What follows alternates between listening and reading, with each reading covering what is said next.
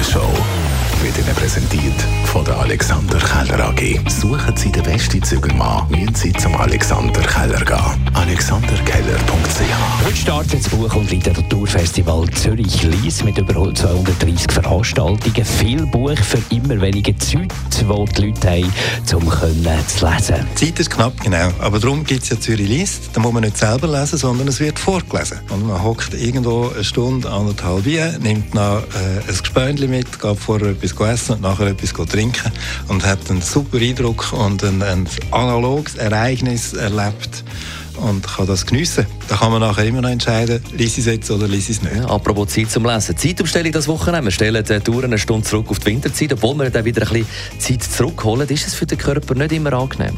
Klar, jede Verschiebung vom Rhythmus ist für den Körper nicht günstig. Also das kennen wir ja von der Schichtarbeit oder wenn wir Jetlag haben und unsere Uhr sollte möglichst schnell um ein paar Stunden verschieben. Dort haben die Leute natürlich grosse Mühe mit dem Schlaf und mit dem Wachsein.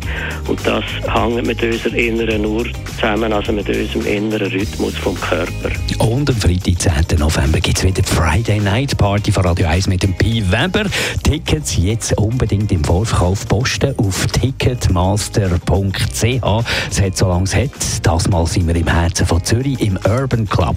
Also der Club ist wirklich überdurchschnittlich modern, ist alles mit LED und topmodernen Lounges und wir haben extra Galerie, wo du wirklich maximale Interaktion hast zwischen den Gästen vom Publikum, oben, unten und ja, also es ist wirklich einfach ein sehr moderner Club, oder? Man hat wirklich das Gefühl, wenn man reinläuft, dass irgendwo in einem Nachtclub in Dubai Die Morgenshow auf Radio 1.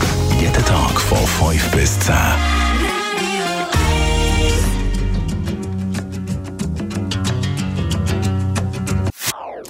Das ist ein Radio 1 Podcast. Mehr Informationen auf radio1.ch.